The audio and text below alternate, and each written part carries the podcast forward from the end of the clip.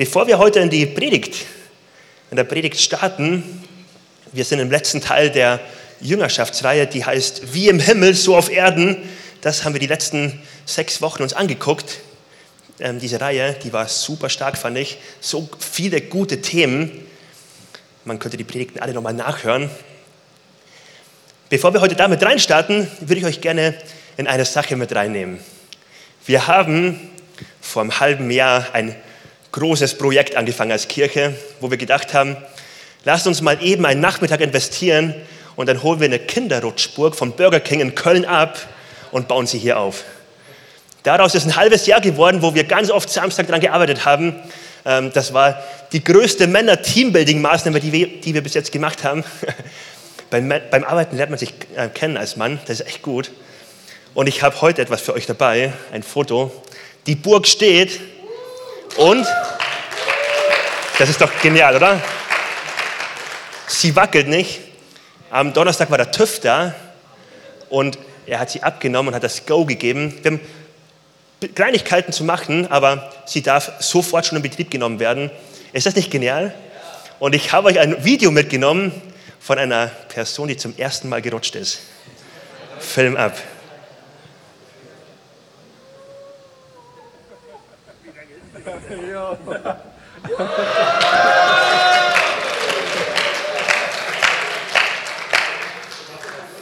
Nee, später. Nur einen Moment. Es ist eine Werbung für die Credo-Kirche. Ich möchte, dass ihr euch nicht Rudi? macht und werbt für die Credo-Kirche. Macht, dass der Saal hier ganz voll wird. Und das ist die beste Botschaft, die ihr haben könnt. Gott Yes. euch alle und euch auch. Rudi, danke dafür.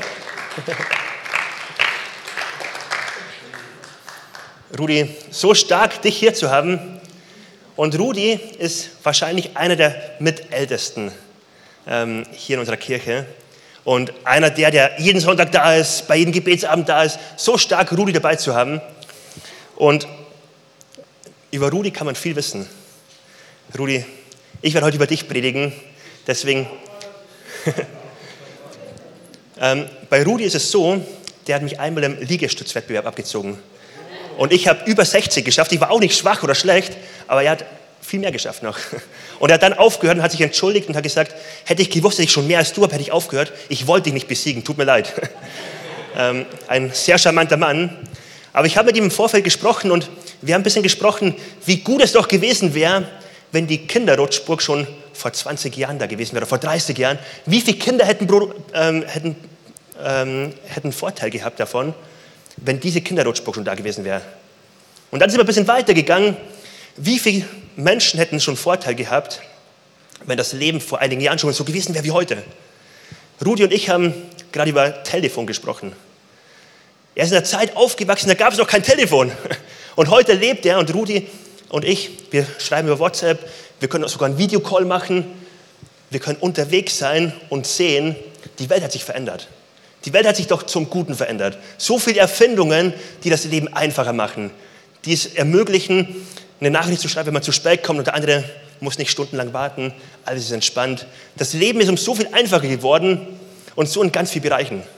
Sei es mit dem Handy, was unter anderem auch ein Taschenrechner ist, eine Taschenlampe, so viel Gutes, was ich immer dabei habe, Notizblock, eine, ein Kalender, eine Erinnerung, ähm, ein Wecker, den ich haben kann. So viel Gutes, was durch Innovation in den letzten Jahrzehnten gekommen ist. Und wenn man an eine Schallplatte denkt, wo, weiß nicht, wie viele Songs drauf passen, vielleicht fünf oder sechs oder zehn, und dann ein USB-Stick von der Fingergröße nimmt, wo über 100 Gigabyte Speicherplatz drauf sind, dann merkt man, wie viel Innovation, wie viel Gutes entstanden ist. Und wenn man das in verschiedenen Bereichen anguckt, dann muss man sagen, das Leben ist doch einfacher geworden. Früher mussten Leute noch putzen, heute gibt es einen Staubsaugerroboter. Früher mussten Leute Rasen mähen, heute gibt es einen Roboter dafür. Ist das nicht genial?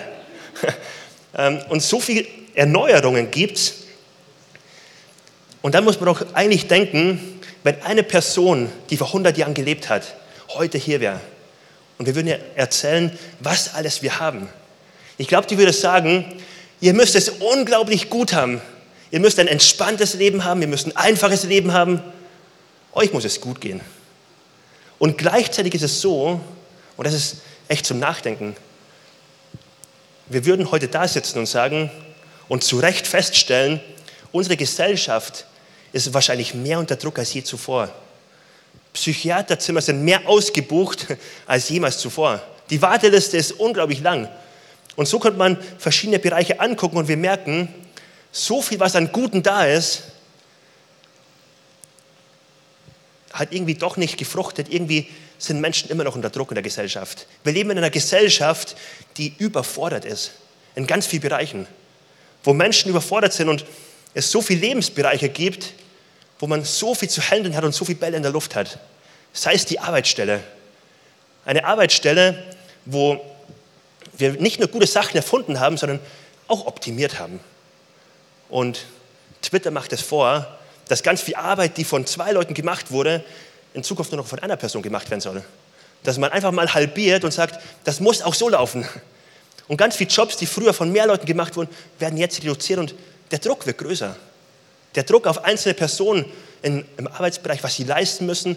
Ebenso auch, werde ich eine E-Mail bekommen und bin morgen nicht mehr angestellt? Werde ich morgen arbeitslos sein?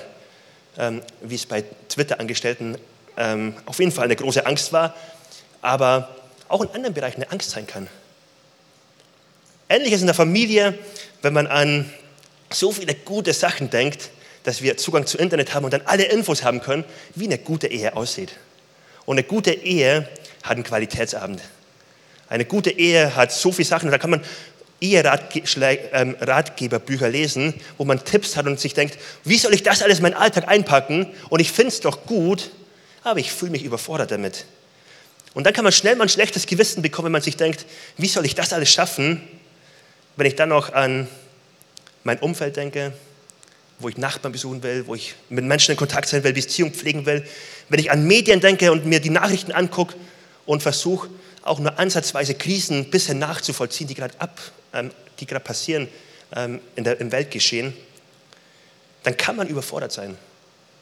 Dann ist das, glaube ich, ein bisschen Erklärung, warum ganz sicher auch heute hier Menschen sitzen, einige von uns, die auf die letzte Woche gucken und sagen, boah, ich fühle mich so überfordert.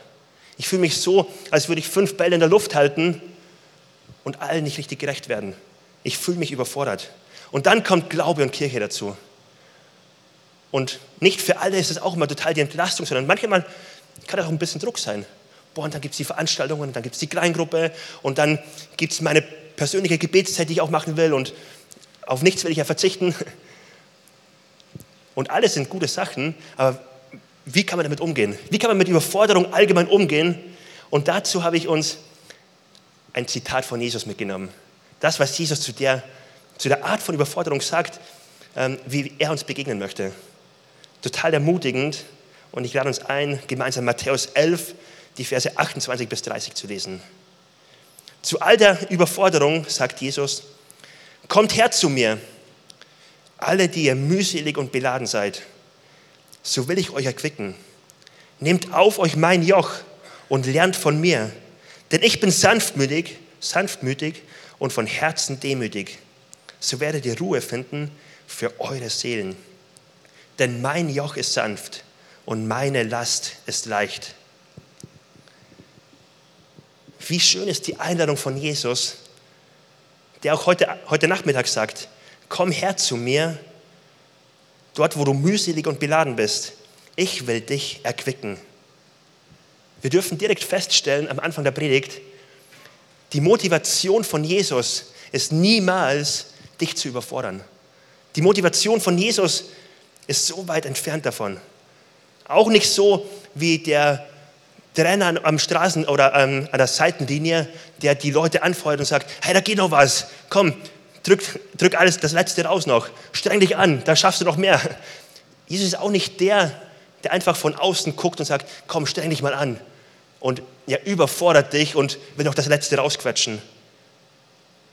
Jesus ist auch nicht jemand, der, und Kirche ist auch nicht etwas, hoffentlich, was du erlebst als, als etwas, was dir Druck macht und sagt, wenn du aber gut, ein guter Christ sein möchtest, dann müsstest du aber das machen.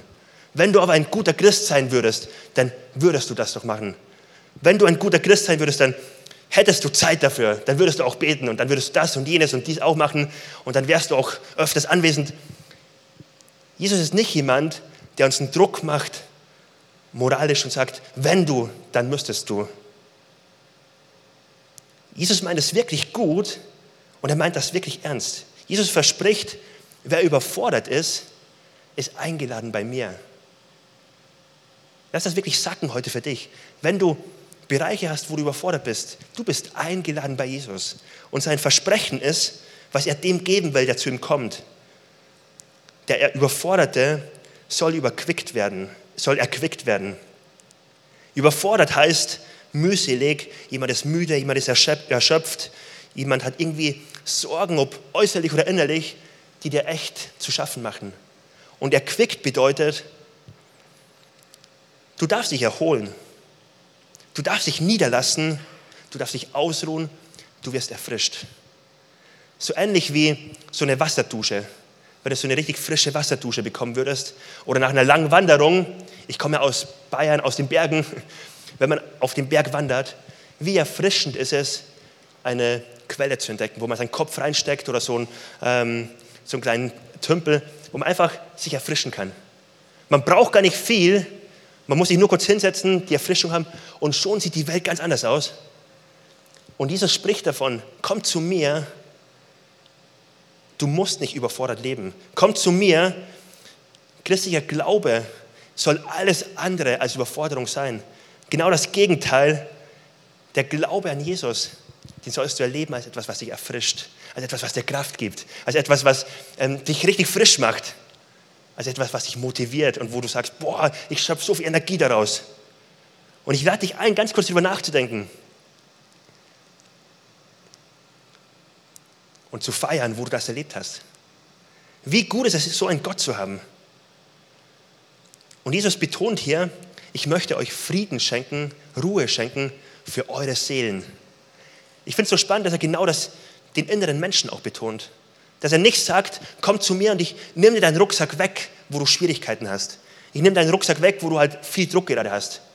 Sondern er sagt, vielleicht kümmert er sich gar nicht mal um die äußeren Sachen erstmal, aber er sagt, ich möchte deinem Herzen Ruhe schenken.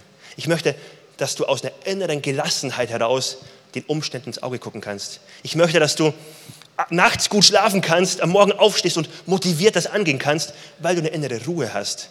Und so oft ist es so, dass gar nicht Äußerlichkeiten uns herausfordern.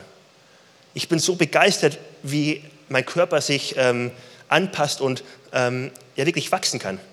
Wie mein Körper, wenn ich laufen gehe oder Fußball spiele und lange nicht gespielt habe, beim ersten Mal richtig Muskelkater hat. Beim zweiten Mal ein bisschen noch. Beim dritten oder vierten Mal sind Muskeln aufgebaut. Der Körper ist ungleich strapazierfähig.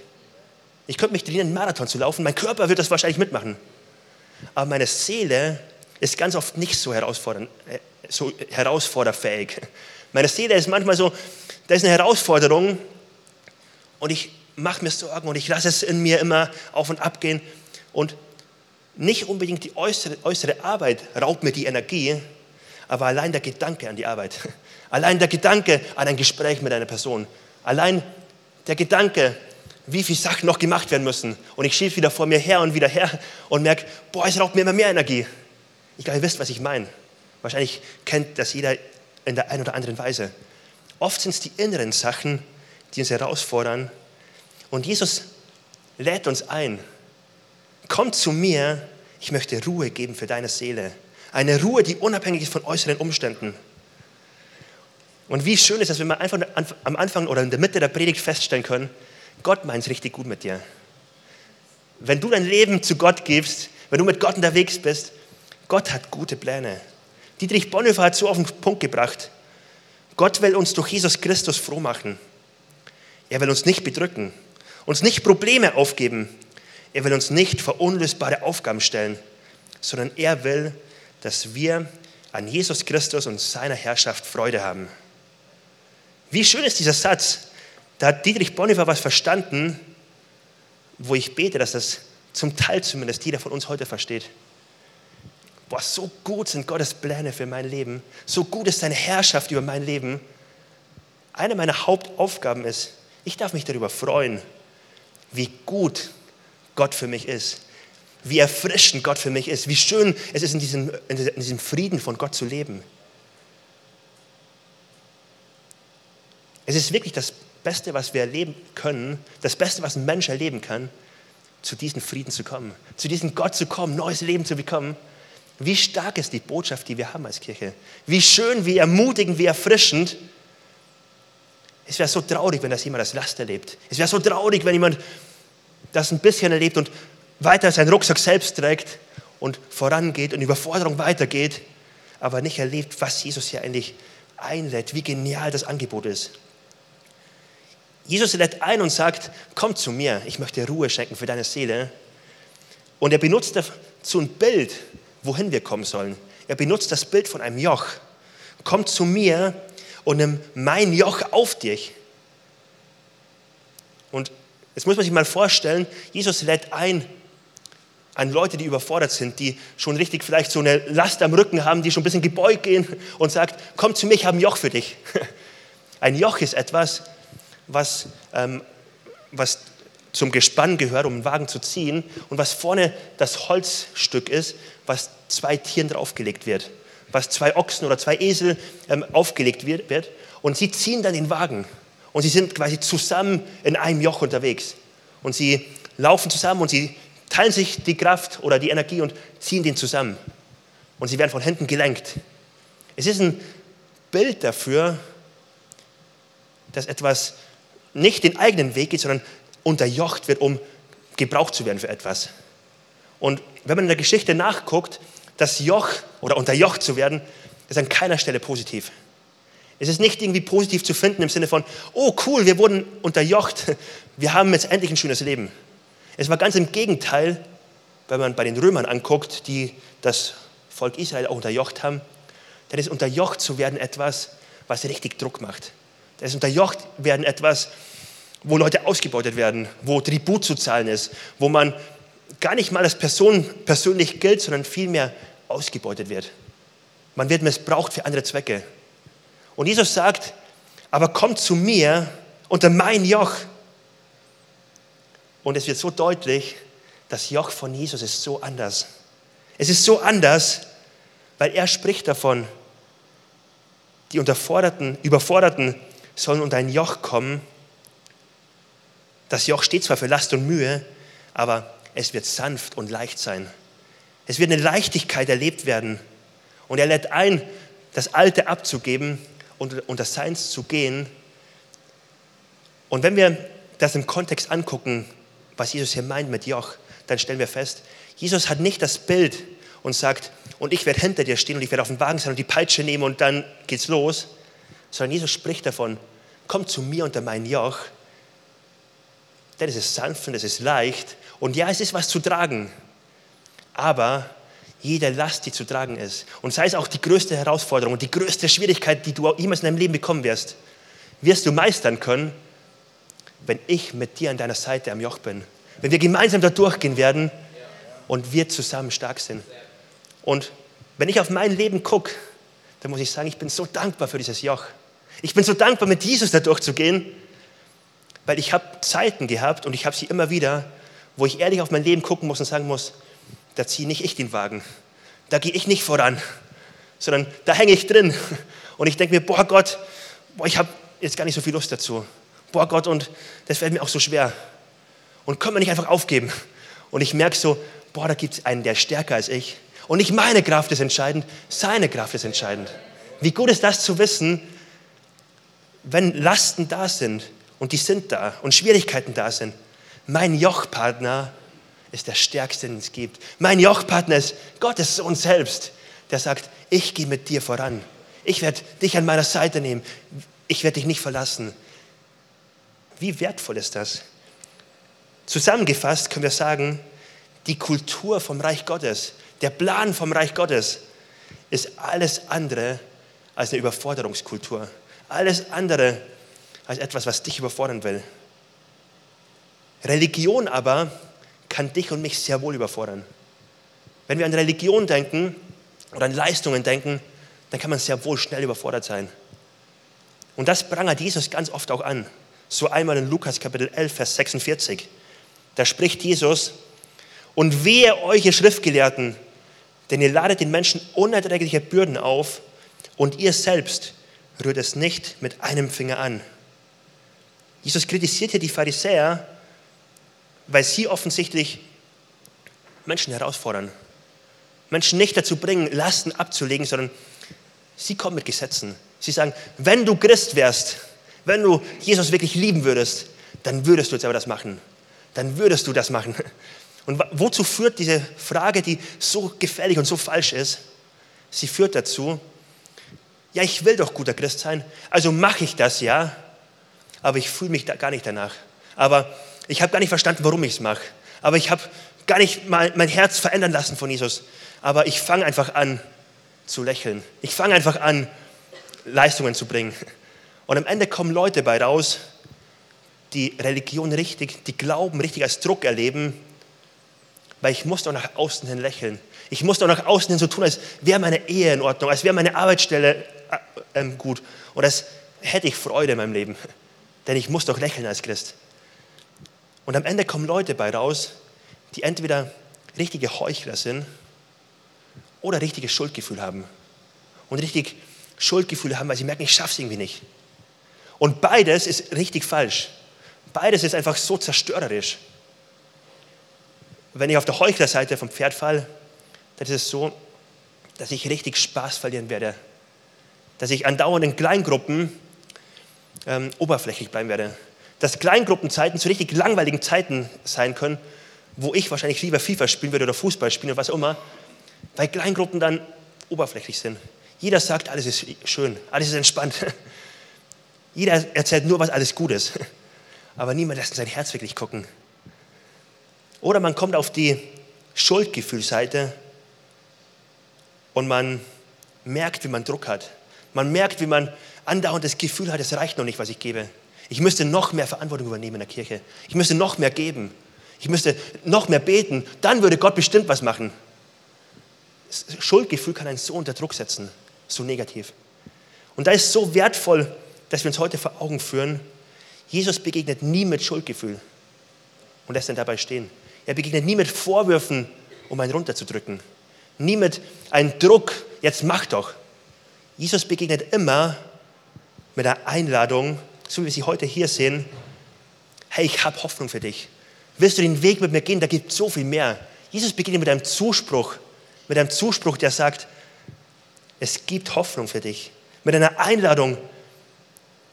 Und so oft haben Christen die Stimme im Ohr von, ich bin noch nicht genug. Eine Stimme, die Schuldgefühl hervorruft. Eine Stimme, die sagt, du bist nicht mehr geliebt. Jetzt hast du es richtig verbockt. Eine Stimme, die so Negatives hervorruft. Und da ist so wichtig, das festzuhalten. So eine Stimme ist nicht von Jesus. So eine Stimme ist nicht von Gott. Gott arbeitet nicht über ein Schuldgefühl, nicht über Druck. Gott arbeitet mit einer Einladung, mit einer Hoffnung, mit einer Einladung, wo er sagt, es gibt so viel mehr für dich. Komm zu mir. Ich zwinge dich nicht unter mein Joch, aber wenn du unter mein Joch kommst, wird das das Beste sein, was du jemals machen kannst. Wenn du unter mein Joch kommst, dann bist du freiwillig bei mir und meine Herrschaft ist, dass du mit mir in meiner Nähe bist, in Jüngerschaft und Schritt für Schritt verändert wirst von mir, dass ich abfärbe auf dich, dass ich dich mal tragen werde, dass ich dich mal herausfordern werde, dass ich mit dir vorangehen werde. Das ist meine, meine Herrschaft über dein Leben.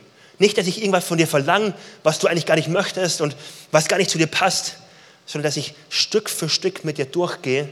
Nicht als dein Lehrer von außen, sondern als der, der mit dir den Weg durchgeht. Als der, der mit dir vorangeht.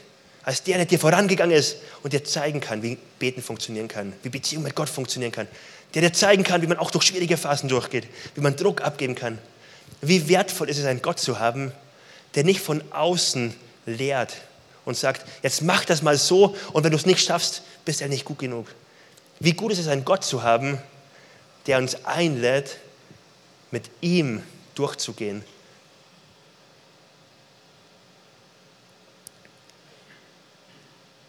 Die Einladung von Jesus ist, komm her zu mir, alle, die ihr mühselig und beladen seid, so will ich euch erquicken.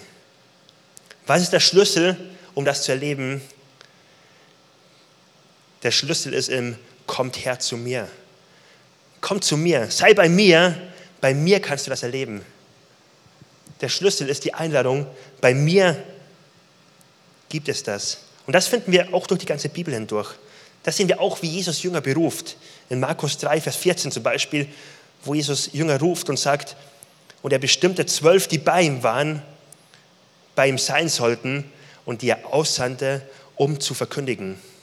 Was wir hier sehen ist, er ruft sie und sagt, kommt unter mein Joch, seid bei mir, verbringt Zeit mit mir und gebet mir voran. Und wir gehen den Weg, den Gott für uns geplant hat. Wir gehen in den vorbereiteten Werken, die Gott für uns hat. Wir werden ihn immer besser kennenlernen, ihm immer mehr lernen zu vertrauen und wir werden Stück für Stück vorangehen und sei bei mir. Und dann ist der zweite Schritt und ich werde dich aussenden und ich werde dich hineinsenden in Sachen, die dich vielleicht herausfordern. Aber ich werde dich hineinsenden, weil ich abfärbe auf dich und du das weitergeben darfst.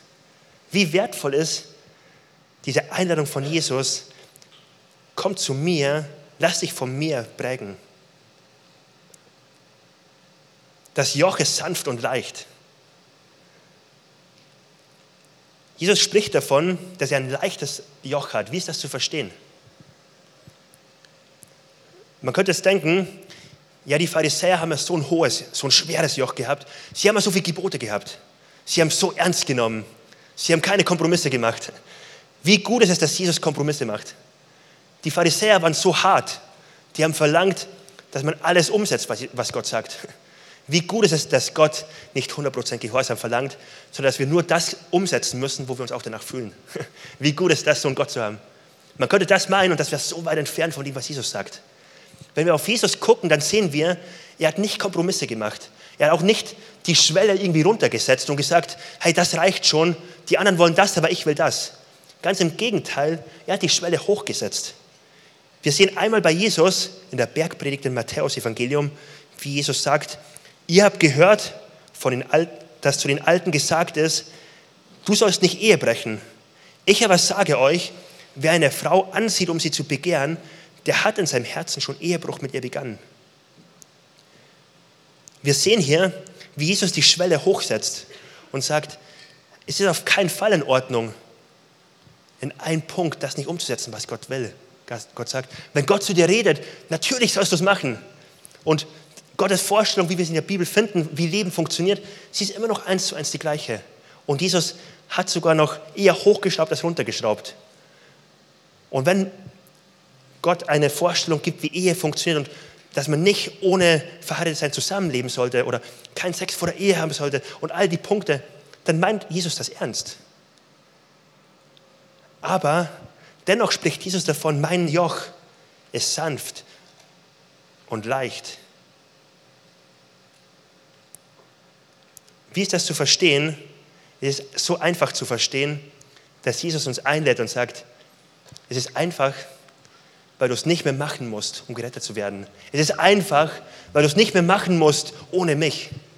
Es ist einfach, weil ab jetzt, bis dahin war es so, du musst etwas machen und jetzt streng dich mal an, damit du etwas verdienst.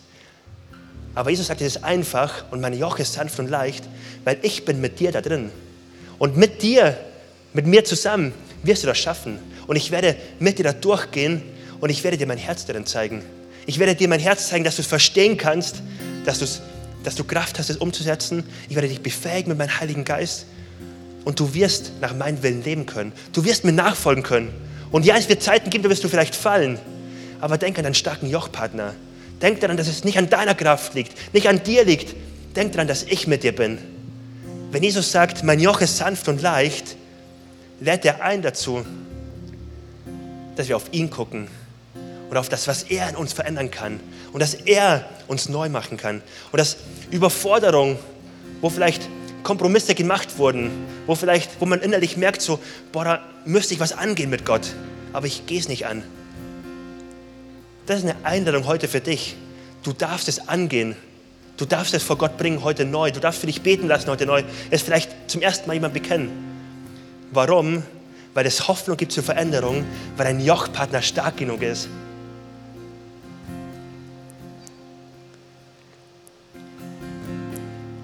Was hat Jesus durchgetragen, dass er sein Joch nicht aufgibt, sondern durchzieht und das Ziel erreicht?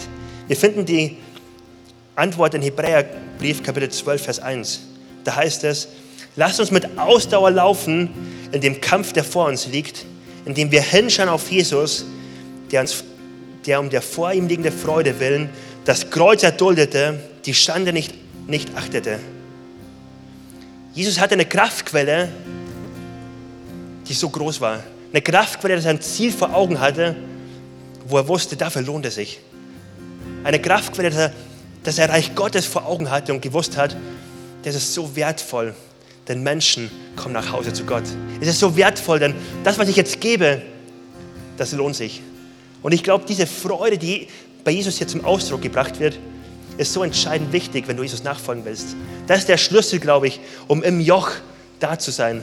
Eine Freude darüber zu haben, mein Gott, mein, der Sohn Gottes, er ist neben mir, er formt mich, er schenkt mir die Kraft zur Nachfolge und ich darf meine Last mit ihm angehen. Ich darf meine Herausforderung bei ihm abladen. Er ist stark genug, das zu tragen. Ich glaube, es ist so wertvoll, diese Langzeitperspektive, diese Freude vor Augen zu haben und zu sagen, Gott, mit dir schaffe ich das. Gott, ich gucke nicht auf mein Problem, nicht auf meine Sorge. Ich lasse mich nicht verleiten, darauf zu gucken, sondern ich gucke auf meinen Gott. Ich gucke auf mein Ziel. Ich werde dir ähnlicher werden. Ich werde deine Kraft durch mein Leben ähm, immer mehr wirken sehen und die Herausforderungen werden klein werden. Ich lasse mich nicht auf, dazu versuchen, auf Herausforderungen zu gucken. Ich habe meinen Blick und meine Freude fest bei dir. Was ist die Lektion für heute? Weißt du, das, was du von der Predigt mitnehmen kannst? Lass uns darauf achten, wer mit uns ist. Lass uns, boah, ich wünsche mir so sehr, dass wir einen sensiblen ähm, Tagesablauf haben, einen, einen Ablauf, wo wir sensibel wahrnehmen, durch Herausforderungen im Alltag, so Momente, wo wir kurz merken, oh, jetzt im Moment ist mein Gott mit mir. Jetzt im Moment habe ich ein schwieriges Gespräch, aber mein Gott ist mit mir. Wie wertvoll ist das, wenn mein Tag geprägt ist vom Bewusstsein, ich bin Jochpartner von Jesus. Und ich glaube, dass das etwas ist, was den großen Unterschied macht. Ein Trainingsprogramm, wozu Jesus uns immer wieder neu einlädt. Wir finden es bei der Speisung der 5000, eine Geschichte in Matthäus 14, wo 5000 Menschen mindestens, plus Frauen und Kinder, vor Jesus waren und die zwölf Jünger waren komplett überfordert. Und was sagt Jesus? gebt ihr ihnen zu essen. Und die Jünger waren komplett überfordert, weil sie gesagt haben, unser Geld reicht nicht, alle Möglichkeiten reichen nicht, selbst Bäckereien könnten das ist nicht so schnell backen. Und in ihrer Rechnung haben sie Jesus nicht eingerechnet. Das war der einzige Fehler, den sie gemacht haben. Sie haben nicht Jesus bei sich eingerechnet. Kurz danach fahren sie über, über, ein, über einen See mit dem Boot und ertrinken fast. Und Jesus schläft auf dem Boot. Und die Jünger haben Todesangst. Sie fühlen sich überfordert, sie haben Druck. Und Jesus steht auf und sagt zu ihnen, warum glaubt ihr nicht? Warum zweifelt ihr noch? Jesus ist dabei, wir könnten noch mehr Stellen aufzählen, Jesus ist dabei, seinen Jüngern beizubringen, nimm mich in deine Rechnung mit auf. Nimm mich mit ein in deine Rechnung. Nicht nur für die großen Sachen, sondern für den Alltag. Da, wo du jetzt merkst, dass du Druck hast, nimm mich mit hinein in deine Rechnung. Lass uns doch gemeinsam aufstehen. Ich würde gerne beten zum Abschluss der Predigt. Jesus, ich danke dir so sehr, dass wir nicht aus eigener Kraft dir nachfolgen müssen, nicht aus eigener Kraft irgendwie versuchen müssen, gut genug zu sein, sondern ich danke dir so sehr, dass du uns begegnest als ein Gott, der uns hochhebt und nicht runterdrückt. Und dass du uns einlädst, deine Partner zu sein. Dass du uns einlädst, dass deine Kraft in uns stark sein kann. Und ich bete jetzt für jeden Einzelnen, der eine richtige Herausforderung in seinem Leben hat, der sich überfordert fühlt. Jesus, danke, dass du ein Gott bist, der versteht, der nicht anklagt, der nicht überfordert, sondern der uns dort begegnet, wo wir stehen. Und ich bete, Jesus, dass jeder einzelne von uns heute erlebt, wie du Frieden schenkst für seine Seele. Wie du eine innere Frieden, einen inneren Frieden schenkst, ein inneres Getragensein von dir. Danke, Jesus, dass du mit uns bist. Und danke, dass du stärker bist als jede Not. Und danke, dass du selbst im größten Sturm hoffnungsvoll zu uns kommst und uns Hoffnung schenkst und uns nach vorne gucken lässt und dass wir mit dir vorangehen dürfen, Jesus. Amen. Und ich lade uns ein, in dieser Gebetshaltung zu bleiben, weil ich möchte eine Frage stellen, die wir jeden Sonntag im Gottesdienst stellen, die einfach die Möglichkeit gibt, eine Beziehung mit Gott zu starten. Es ist so eine Einladung von Jesus, dass er sagt, komm zu mir und ich möchte dich erquicken. Und man darf immer neu zu Jesus kommen. Und das gilt für immer. Es gibt nicht ein Anfangschristian und dann gilt das nicht mehr, da wo man sich selbst durchkämpft, sondern das ganze Leben lang gilt das. Aber es gilt nicht für Menschen, die nicht mit Gott leben. Es gibt nicht für Menschen, die sagen, ich hätte gerne eine Befreiung von der Last jetzt, aber eigentlich will ich mein Ding leben.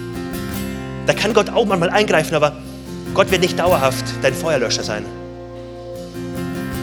Und die Einladung meint eigentlich nicht nur ein punktuelles Ereignis.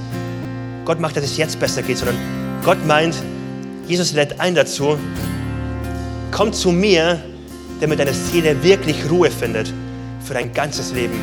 Dass du hier mit mir Beziehung sein kannst. Dass du mit mir im Joch sein kannst, ganz nah bei mir. Und dass dein Leben hier sicher ist bei mir. Dass du getragen wirst von mir.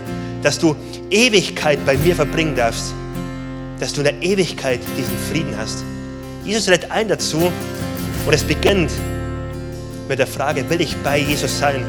Will ich das Angebot annehmen und jetzt zu ihm kommen? Und wir wollen kurz diese Frage stellen. Vielleicht ist heute jemand hier, der sagt, hier bin ich und ich möchte ein Leben mit Jesus starten. Ich möchte mein Leben Jesus geben, ihm anvertrauen. Ich will unter sein Joch gehen und ich möchte seinen Frieden bekommen. Ich möchte meine Lasten ablegen am Kreuz. Alle meine Überforderung, alle mein, mein Druck, meine Last, ich lege es ab am Kreuz und ich möchte neu, vielleicht zum ersten Mal, Gottes Frieden erleben. Wenn dich das heute betrifft, dann lade ich dich ein, dass du kurz deine Hand hebst. Dass du einfach deine Hand hebst und sagst, hier bin ich. Gott, ich möchte ein Leben mit dir starten. Hier bin ich. Ich möchte dich zum Herrn meines Lebens machen. Wenn dich das betrifft, dann heb doch jetzt deine Hand. Und du darfst die Hand gerne wieder runternehmen. Vielen Dank für alle, die sich gemeldet haben. Und ich möchte, das, ich möchte uns jetzt einladen, dass wir ein Gebet beten, was vorne an der Beamerleinwand angezeigt wird.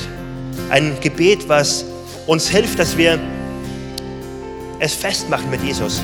Dass wir die Beziehung mit Jesus so auf ein festes Fundament stellen. Und in dem Gebet wird formuliert, was es bedeutet, Christ zu sein. Was es bedeutet, mit Jesus unterwegs zu sein. Das ist so die Grundlage, wie wir mit Jesus unterwegs sind. Und ich lade uns ein, dass du es vielleicht zum ersten Mal mitbetest und wir als ganze Kirche es gemeinsam laut mitbeten. Jesus, ich weiß, dass du mich liebst. Es gibt nichts, was ich tun könnte, damit du mich mehr liebst. Und durch nichts, was ich tue, würdest du mich weniger lieben. Du bist für mich gestorben und auferstanden. Ich glaube an dich. Du bist mein Gott, mein Retter und mein Herr. Bitte schenke mir die Vergebung meiner Schuld. Ich möchte als dein Kind leben und du sollst mein ganzes Leben bestimmen. Ich danke dir, dass ich durch dich wirklich frei bin und ein Leben in Ewigkeit habe. Amen. Amen. Und wenn du dich gerade gemeldet hast, dann ähm, wollen wir dir echt gratulieren. Das war so eine wichtige Entscheidung. Das ist eine Entscheidung, die dein ganzes Leben verändern wird. Das ist eine Entscheidung, wo jetzt etwas Neues anfängt, eine Beziehung mit Jesus, wo so viel Gutes vor dir liegt. Und wir wollen dich gerne unterstützen und es werden gleich äh, Mitarbeiter auf dich zukommen, ähm, die dir einfach ein Starterpaket schenken wollen. Ein Paket, wo wir dich beschenken wollen mit Dingen, die dir helfen, die ersten Schritte mit Gott zu gehen. Wir würden gerne für dich beten. Äh, wenn du Fragen hast, würden dir gerne helfen, Schritte mit Gott voranzugehen. Und was du auf jeden Fall nochmal machen solltest, komm nochmal hier in die Kirche. Wir sind keine Einzelkämpfer. Christsein geht nicht alleine. Wir sind gemeinsam unterwegs. Und jetzt lade ich uns ein, dass wir nochmal in einen Lobpreissong einsteigen. Nicht einfach so einen Song singen, sondern lass uns gemeinsam Gott eine Antwort geben. Lass uns den Song nutzen, um den Gott zu feiern, der so gute Gedanken für unser Leben hat. Den Gott zu feiern, der nicht mit Druck kommt, sondern mit der Einladung, ich meine es wirklich gut mit dir. Es ist so gut, mit unserem Gott unterwegs zu sein. Wenn es dir genauso geht wie mir und du so begeistert bist von deinem Gott, lass uns doch jetzt Gott mit ganzem Herzen anbeten.